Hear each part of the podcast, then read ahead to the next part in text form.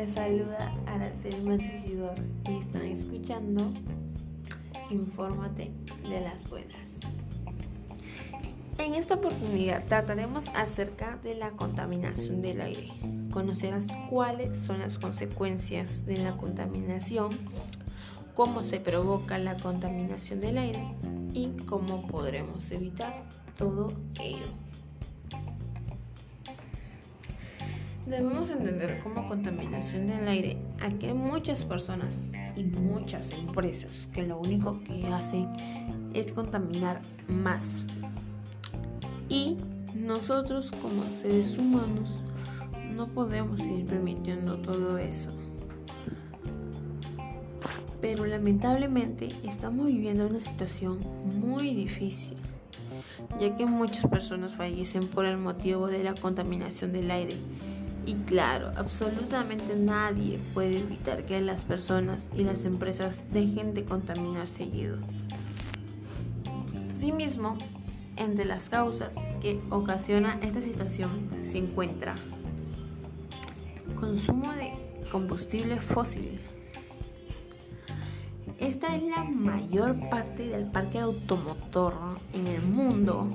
Genera alta concentración de gases especialmente de dióxido de carbono. Gestión de desechos. La gestión de desechos sólidos es también fuente de concentración del aire.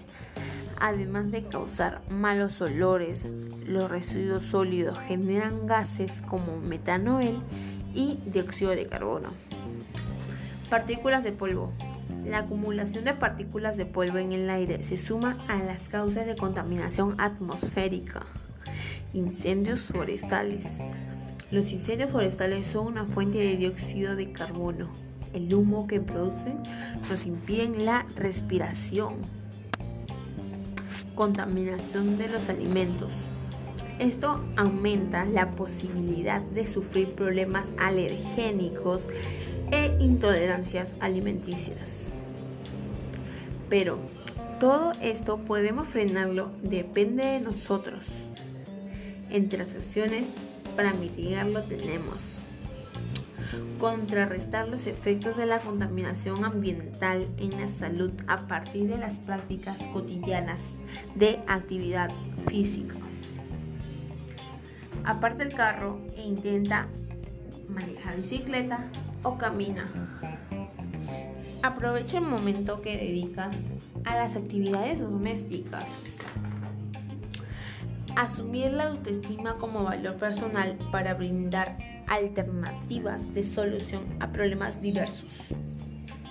Debemos tomar la autoestima como una valoración del propio mérito, la creencia de que nosotros somos personas buenas y valiosas. Crear un cronograma de actividades que nos ayuden a superar enfermedades relacionadas con el estrés o la obesidad. Crear un cronograma sobre las actividades diarias nos ayudará mucho para una buena vida organizada. Disminuir la cantidad de residuos sólidos que producimos en casa. Nosotros como seres humanos podemos realizar estas actividades que nos ayudarán mucho.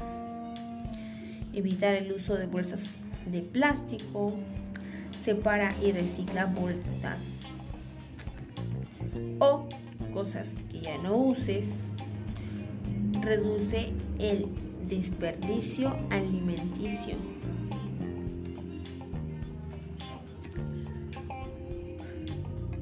Bueno, con todo lo mencionado, estoy segura que tú mejorarás el mundo de tanta contaminación. Finalmente, te invito a que sigas escuchando Infórmate de la Buena. Y gracias por permitirme llegar a ti. Y nos encontramos en otra secuencia.